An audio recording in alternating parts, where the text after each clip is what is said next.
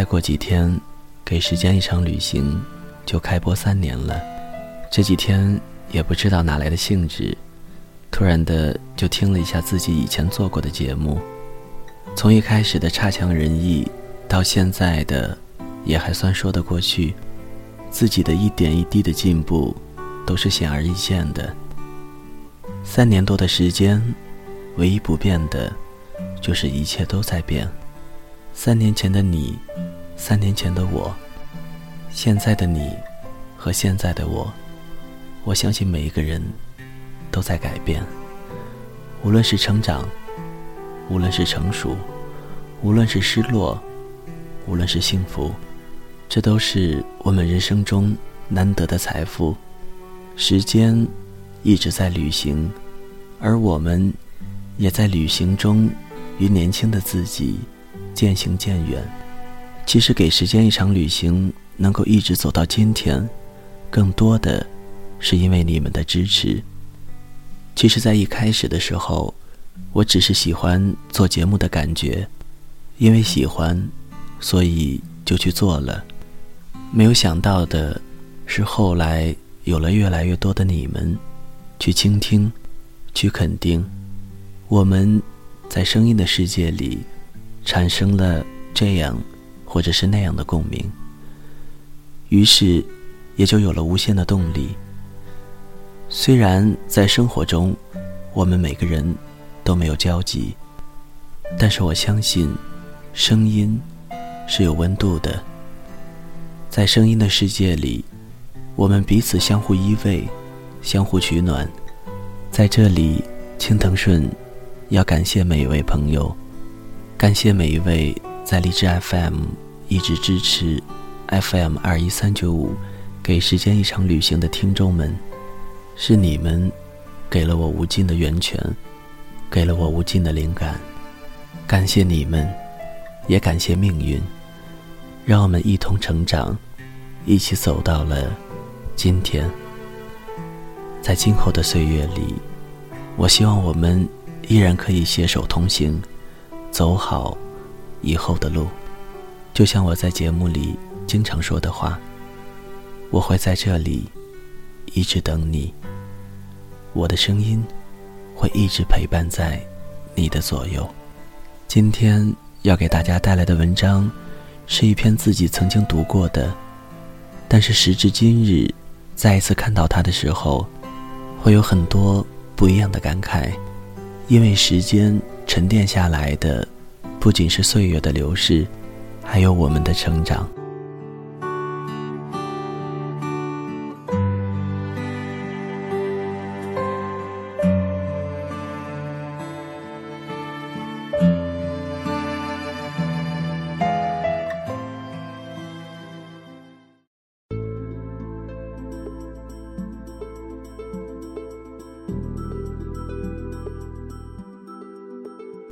在看《大话西游》的时候，如果笑得腹背抽筋、龇牙咧嘴，那么你很有幽默感；如果你看完了《大话西游》，你还笑得满地打滚，那么你其实什么都没有看懂；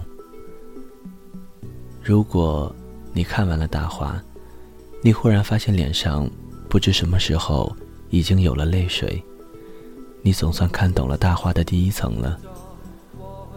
如果你看完大话，笑也笑过了，泪也流过了，忽然的愣在那里，忽然觉得不知道是该哭还是该笑，那么你看懂第二层了。如果你看完了大话，默默地坐在那里，你感到无处可去，你感到一种深入骨髓的悲哀和无奈，那么。你看懂第三层了，《大话西游》是一个寓言，躲在古老神话的贝壳里，似乎很搞笑，很爱情，很世俗，很伤感的讲述了一个因为时间的渺茫和个体的彷徨所构筑的问题，以及他不能确定的答案。那个人样子好怪，我也看到了，他好像一条狗。大话西游》的最后一句对白，你还记得吗？其实这一句，就是整个电影的主题。用男人的思想来说，就是一个男人的无奈。你喜欢至尊宝，还是喜欢孙悟空？答案不言自明。至尊宝放荡不羁，无拘无束，但敢爱敢恨，纯真可爱。那么，你又仰慕谁？谁又是你的英雄？其实，从至尊宝到孙悟空的蜕变，正是反映了一个从男孩到男人的心路历程。等你明白了舍生取义的道理，你自然会回来和我唱这首歌的。唐僧是谁？我们是不是想起了我们的父母？我们的老师，我们的前辈，哪一个男人没有经历过他们的谆谆教导？又有哪一个人没有产生过一种强烈的逆反心理？但是，每当一个人成熟起来以后，成为了男人，都会由衷的感谢他们的教诲，或者后悔没有听他们的话。我知道有一天。他会在一个万众瞩目的情况下出现，身披金甲圣衣，脚踏七色云彩，来娶我。紫霞仙子是那种令每一个男孩子都会倾心的女性。她对自己的意中人要求不高，仅此而已。但是试问，你能做到吗？至尊宝做到了吗？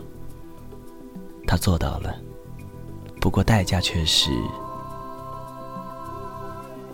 其实，紫霞仙子就是我们心目中女性的形象。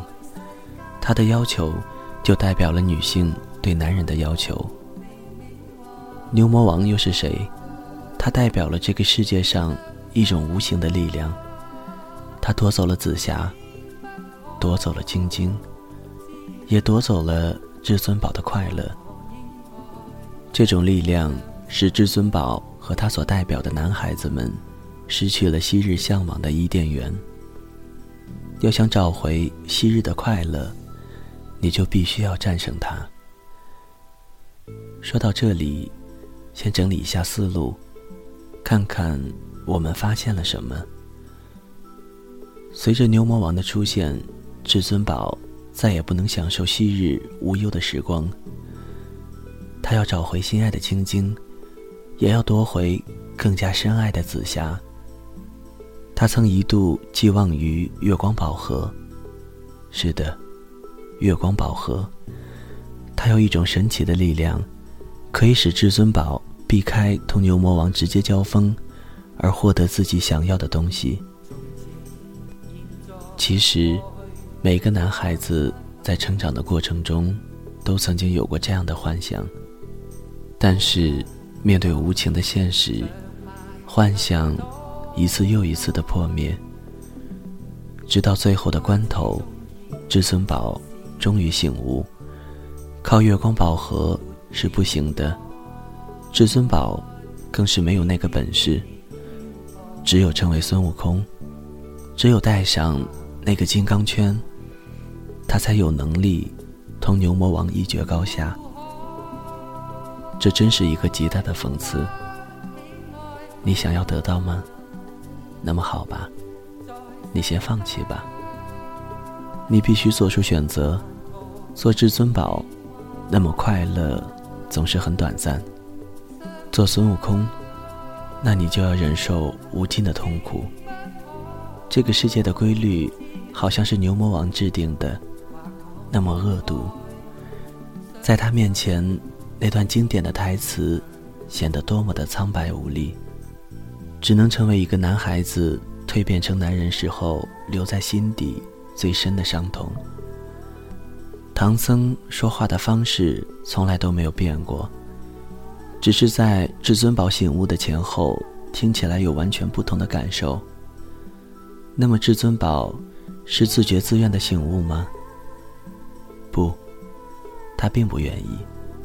但是，他必须拯救紫霞，必须化解人间的恨，他别无选择。虽然成为了孙悟空，成了大英雄，但是他对自己的生存状态极度不满。片子的最后，孙悟空将他心中残存的至尊宝的影子，幻化作一位西洋武士，在对现实世界彻底失望后，只能构造一个虚幻的想象，来了却这桩心愿，并借武士的口中表达了。对自己生存状态的不满，活的，好像是一条狗一样。这是一个男人的悲怆和无奈。生亦何哀，死亦何苦。很早就听说过，如果你能理解大话中，它好像一条狗，那么，你才是真正的理解了大话。也许。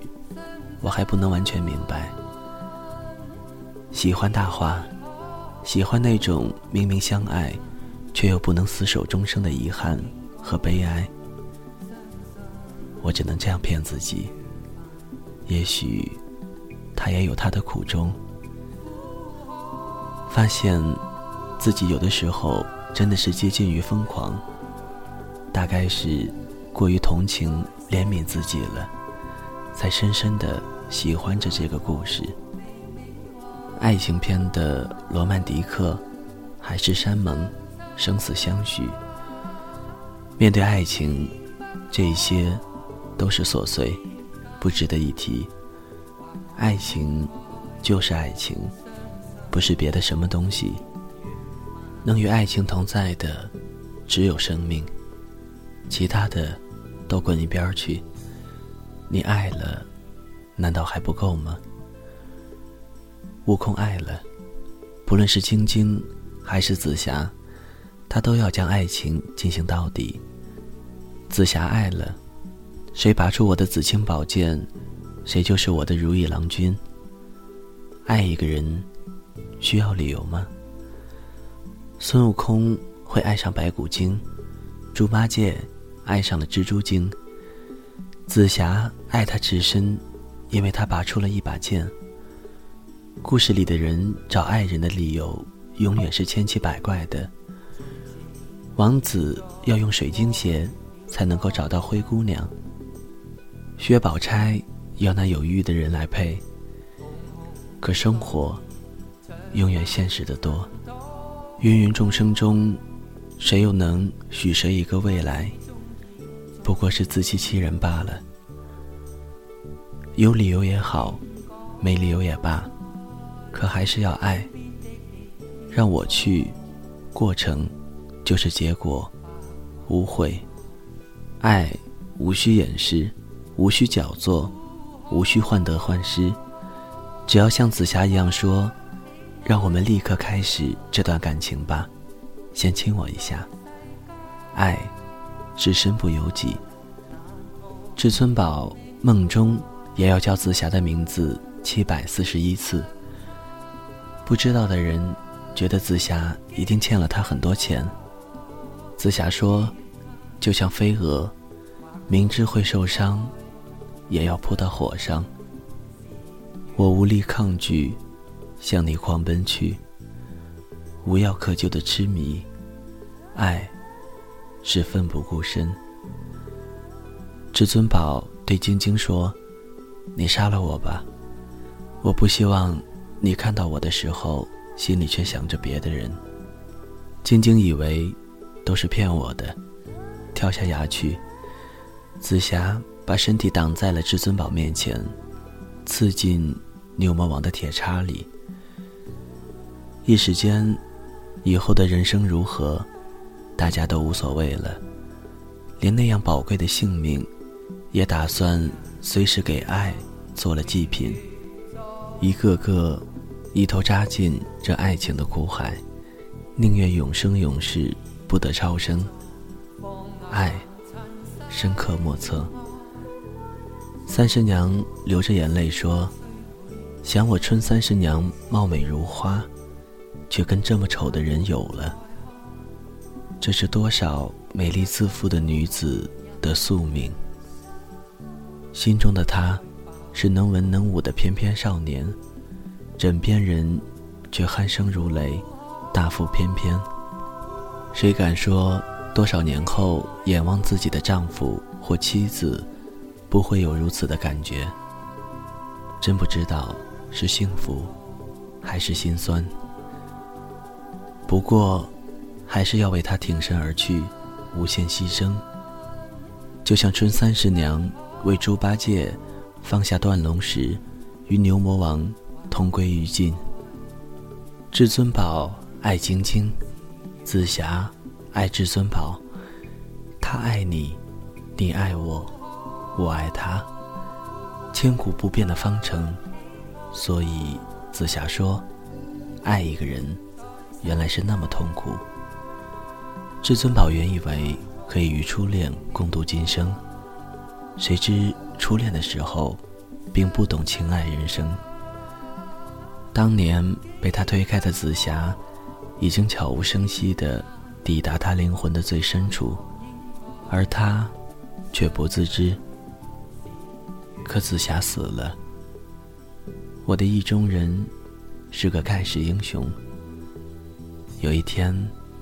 他会踩着七色的云彩来娶我，我猜中这前头，可是我猜不着这结局。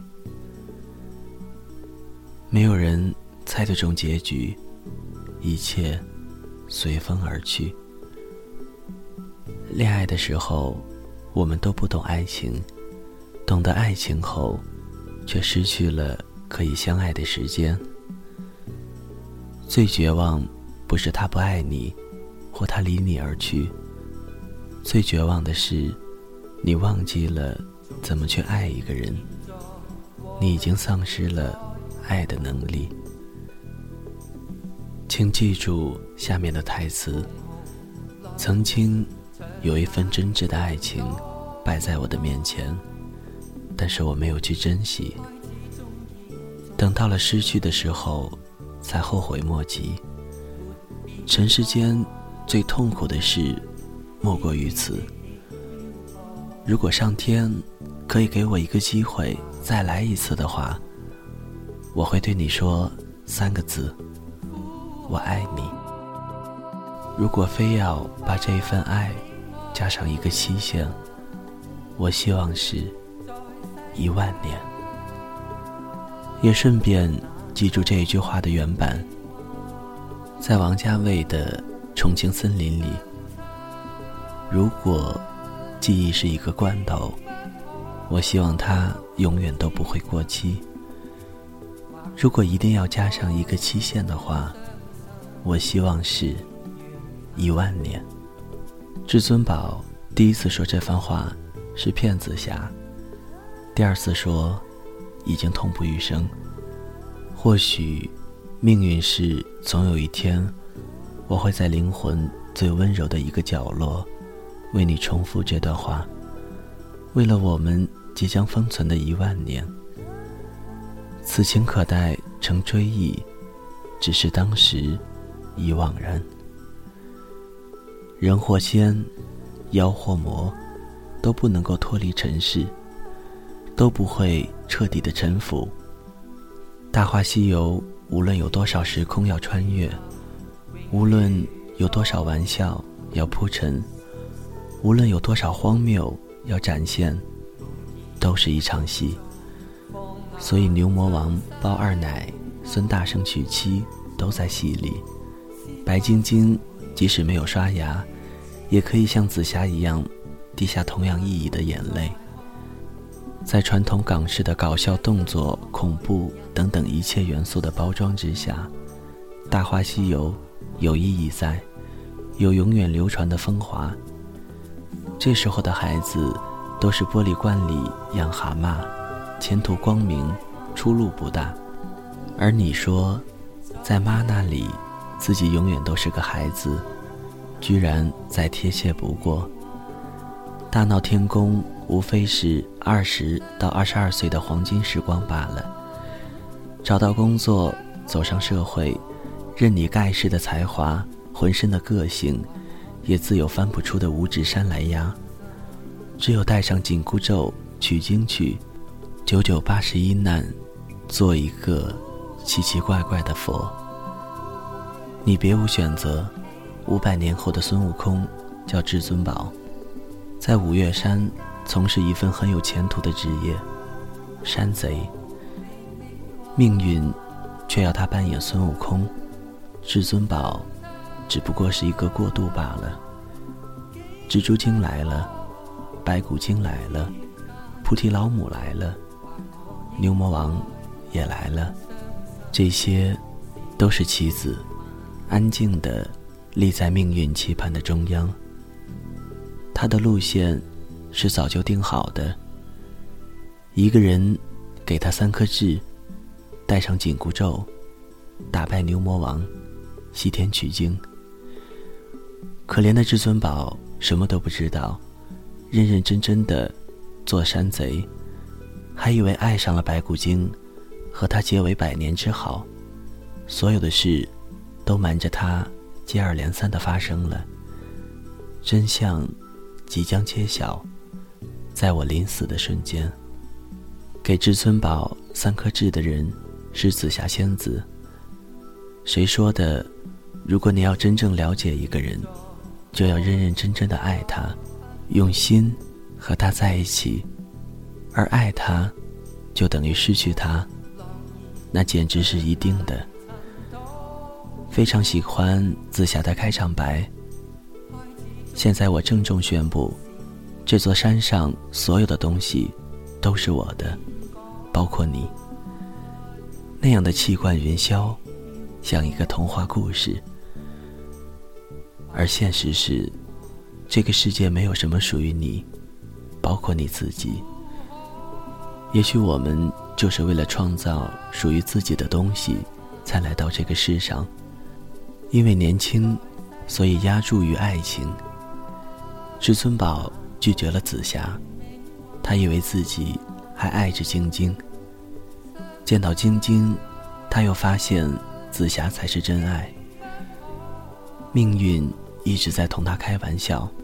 至尊宝又忽然变成了孙悟空，千辛万苦的找到晶晶，又爱上了紫霞。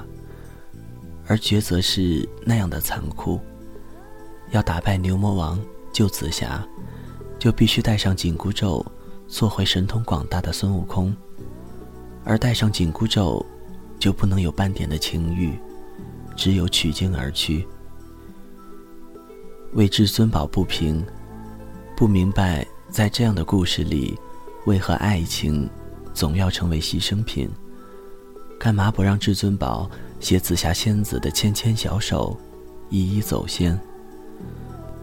爱情是那样美丽而又脆弱，无法直面生活的琐碎和坚韧。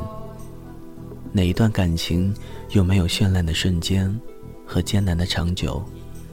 在一起就会幸福吗？未必，未必的未必，也未必。我可以等待。这是个决定。至尊宝挖开自己的心，看到紫霞留在那里的一滴眼泪。毕竟曾经沧海过，五百年又五百年，兜了一大圈子，又回到了原地。人没能战胜命运，而人的尊严，却在抗争中得到了肯定。人的情感。也必将不朽。生亦何欢，死亦何苦？大彻大悟。紧箍咒圈住往日的梦想，圈住棱角分明的个性。成熟是一个很痛的词，它不一定会得到，却一定会失去。望着荧幕上渐渐飘远的紫霞，忽然的明白了。其实这是一个很自私的结局，这就是自私的好处。至尊宝忘记或记得自己都不重要。全篇最后一句台词是：“你看那个人，好奇怪哟，像一条狗。”总有一天，你也会走在路上，像一条狗。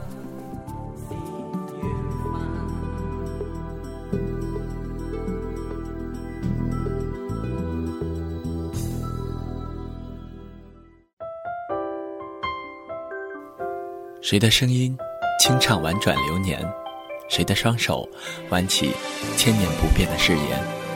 用音乐品味生活，用音符记录感动。